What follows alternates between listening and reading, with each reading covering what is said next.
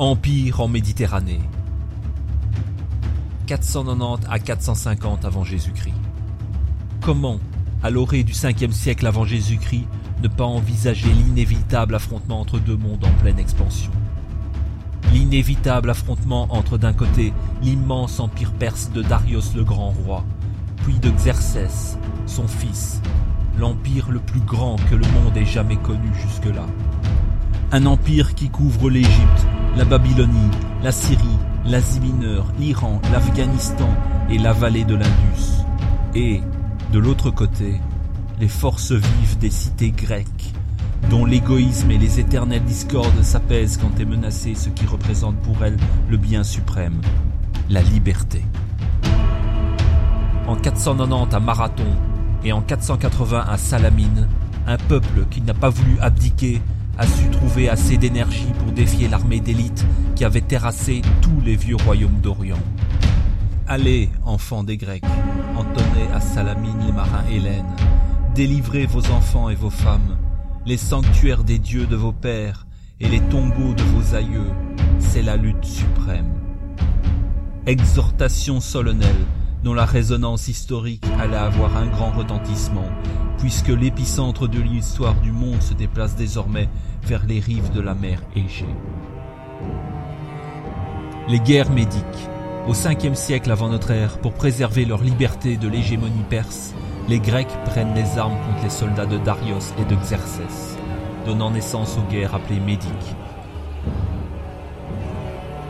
Prenant place à la charnière des 6e et 5e siècles avant Jésus-Christ, les guerres médiques ont pour cause l'expansionnisme de l'empire achéménide, dynastie perse composée des Mèdes et des Perses. Celui-ci reposant sur un principe religieux qui promet la domination du monde au grand roi, c'est-à-dire à, l'empire perse. Les Achéménides se vouent à la conquête des terres et des cités qui les entourent. Vers 513 avant Jésus-Christ, ils font une tentative au nord en Scythie, vers 492, Darius le grand roi achève de rétablir la puissance perse en Thrace et en Macédoine. Contrôlant le détroit de l'Hellespont, où se rejoignent l'Asie et l'Europe, l'Empire perse représente désormais une menace pour la liberté des Grecs. La révolte des Grecs d'Asie. Selon Hérodote, c'est à partir de Milet que tout commence. Cette cité grecque d'Asie mineure sous domination perse est gouvernée par le tyran Aristagoras.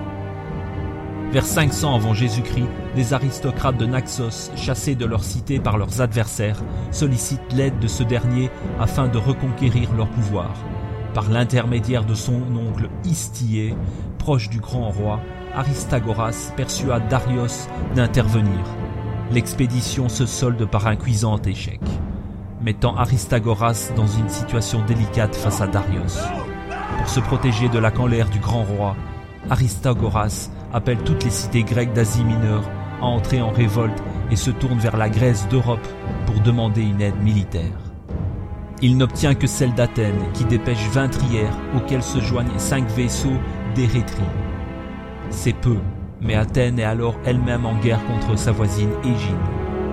Les troupes grecques débarquent sur les côtes d'Asie mineure et marchent sur Sardes, qu'elles incendient mais elles seront bientôt contraintes par la cavalerie perse à un rembarquement précipité.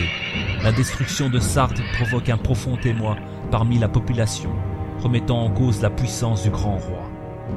Darius réagit aussitôt. Les Perses défont l'armée ennemie à Ladé et prennent les cités ioniennes l'une après l'autre. Milet, foyer de l'insurrection, est mis à sac en 494 avant Jésus-Christ, et sa population déportée en Mésopotamie. À part cette punition exemplaire, les Perses restent modérés dans leur répression contre les cités grecques d'Asie mineure. Toutefois, Darius ne pardonne pas à Athènes d'avoir prêté main forte aux révoltés. Pour mieux attiser son propre désir de vengeance, il se fait répéter chaque jour par son propre entourage Maître, souviens-toi des Athéniens. La première guerre médique. Pourtant, tous les Athéniens ne sont pas hostiles à Darius. Certains faits et choix politiques témoignent d'une division fortement marquée entre les opposants et les partisans des Perses. Lorsque, en 510 avant Jésus-Christ, le tyran Hippias est contraint à l'exil, bien qu'il soit athénien, Darius lui offre l'hospitalité. Les rapports entre Clisthène, qui a succédé au tyran, et le roi de Perse ne sont pas belliqueux. D'autres grandes familles prennent position dans cette bataille politique. En 496 avant Jésus-Christ, les Pisistratides, favorables aux Perses, voient l'un des leurs, Hipparque, élu magistrat de la cité. En revanche, trois ans plus tard, cette fonction est occupée par Thémistocle, issu de la famille des Lycomides, hostile à Darius. D'ailleurs, comme pour marquer clairement son refus d'un rapprochement quelconque avec l'ennemi juré, Thémistocle fait consolider les fortifications qui protègent Athènes. Peu à peu, chaque partie va trouver son porte-parole. Revenant à Athènes après un long exil, haï aussi bien des Pisistradides que des Alchéménoïdes, Miltiade rassemble autour de lui tous ceux qui refusent l'alliance avec les Perses.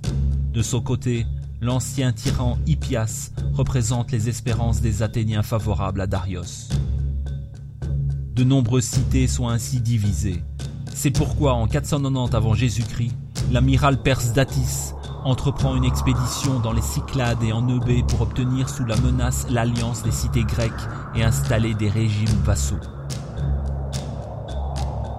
Une petite bataille mais une grande victoire. Au début du mois de septembre 490 avant Jésus-Christ, des soldats perses débarquent sur les plages de Marathon, à une quarantaine de kilomètres d'Athènes.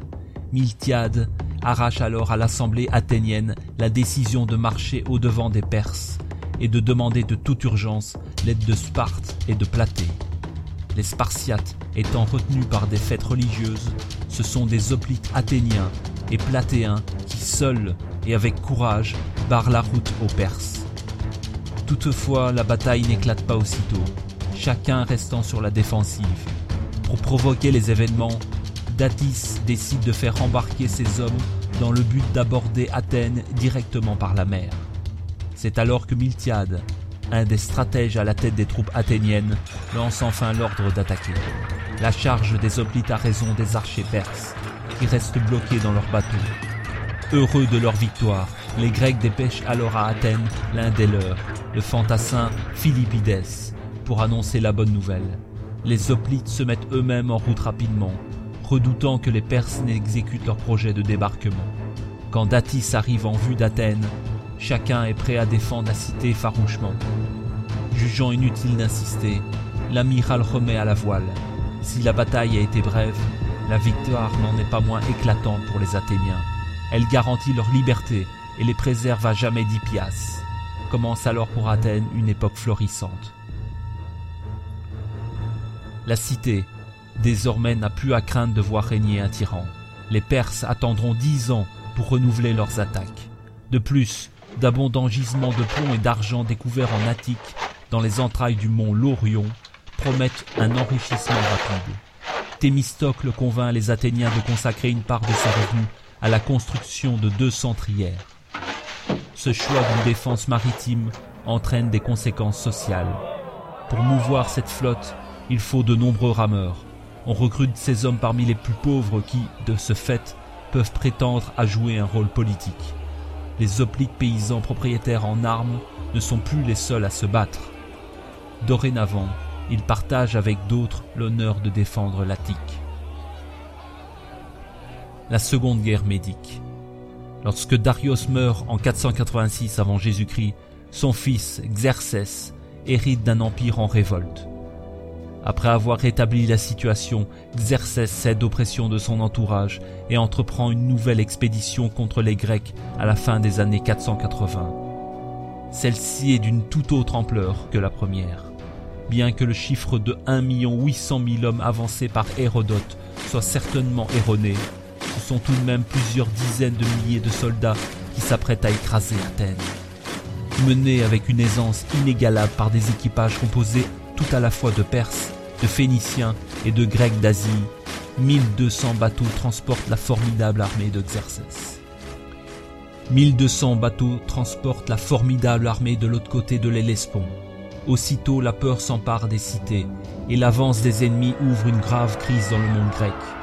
Thessaliens et Béotiens, les premiers exposés, choisissent de s'incliner les Athéniens s'en remettent à la pitié de Delphes, qui leur recommande de placer toute leur confiance en leur flotte de trières. C'est ce qu'ils font, fermement décidés à résister aux armées de Xerxès. Leur détermination implacable donne du courage aux autres Grecs. À l'été 481 avant Jésus-Christ, 30 cités environ, résolues à se battre, se réunissent sur l'île de Corinthe et concluent une alliance. Même Sparte, qui redoute autant une victoire d'Athènes qu'une victoire des Perses, adhère à la Ligue. C'est à elle d'ailleurs qu'est confié le commandement des opérations. Face à la puissance de l'armée ennemie, le meilleur atout des Grecs est une parfaite connaissance du relief accidenté de leur pays.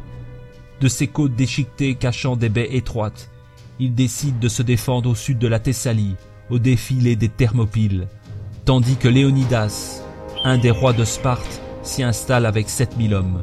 Les trières bloquent le canal d'Oréos au nord de l'Eubée pour protéger l'Attique.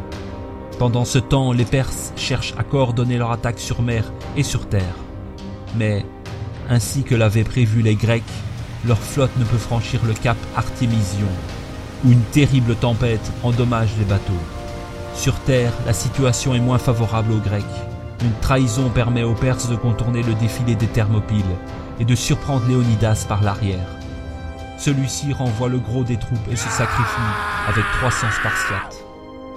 L'armée perse commandée par le général Mardonios progresse vers le sud, pillant les cités, massacrant les populations, incendiant tout sur son passage, y compris les sanctuaires. Les Perses tiennent enfin leur revanche. Ivre de son triomphe, Mardonios fait raser l'acropole, vengeant du même coup la ville de Sardes détruite par l'incendie de 498 avant Jésus-Christ. Les Péloponnésiens se replient derrière l'isthme, tandis que les Athéniens, qui ont abandonné l'Attique et se sont réfugiés sur le navire, s'apprêtent à résister. Ils obtiennent que le gros des forces navales soit concentré dans l'étroite baie de Salamine, où leur infériorité numérique ne peut leur nuire. En effet, le manque d'espace empêchera la flotte perse de se déployer dans sa totalité. Thémistocle attire alors les bateaux du grand roi à Salamine, persuadant celui-ci que les Grecs, affaiblis, sont sur le point de se disperser. Parvenus dans l'étroit goulet, les Perses comprennent trop tard le piège qui leur a été tendu. Les Grecs sont là, sur des trières, se touchant flanc à flanc, encerclant bientôt les bateaux ennemis. Pour les Perses, c'est un désastre auquel Xerxès assiste impuissant depuis la colline qui domine le site. Cette fois, la victoire est navale. Cette fois, la pitié de Delphes avait vu juste. L'ultime combat contre les barbares. Les Perses, sous la conduite de Mardonios, résistent cependant encore. Malgré leur victoire à Salamine, Spartiates et Athéniens sont restés sur leur garde. Après avoir construit un mur de défense sur l'isthme, dix mille hoplites spartiates rejoignent les Athéniens à Eulésis. Ensemble, ils marchent sur Platée, où les Perses les attendent. Selon Hérodote, le combat oppose 40 000 hoplites à 300 000 barbares. Les hoplites se défendent avec courage et une parfaite connaissance de la guerre qui ont déjà fait leurs preuves. Aussi, malgré leur petit nombre, remportent-ils la victoire en septembre 479 avant Jésus-Christ. Dans le même temps, la flotte athénienne met à la voile vers Délos, puis vers Samos, pour atteindre enfin le cap Mycale, où elle détruit le reste des vaisseaux perses. Dès lors, les Athéniens deviennent les maîtres incontestés de la mer Égée. Leur suprématie est confirmée plus tard lorsqu'en 449 avant Jésus-Christ, l'Athénien Callias conclut avec le grand roi la paix qui porte son nom, par laquelle les Perses sont obligés d'abandonner toute prétention de domination sur les Grecs sur la mer Égée. Le triomphe d'Athènes. Importante par le nombre de combattants, les guerres médiques permettent en définitive aux Athéniens de constituer autour d'eux une alliance rassemblant de nombreuses cités grecques. De fait, elles assoient la puissance d'Athènes, ouvrant pour la cité un demi-siècle d'apogée. Cet âge d'or trouve son expression dans l'art classique, qui obéit aux règles de l'équilibre et de la mesure.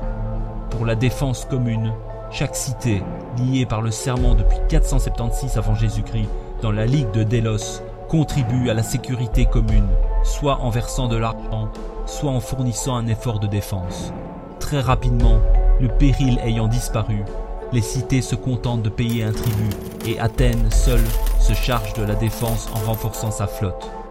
Ainsi se constitue l'hégémonie athénienne en mer Égée.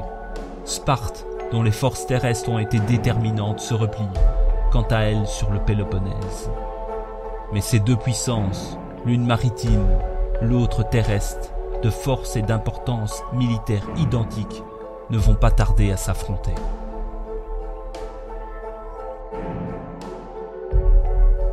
Au prochain épisode, la guerre du Péloponnèse. Sparte contre Athènes.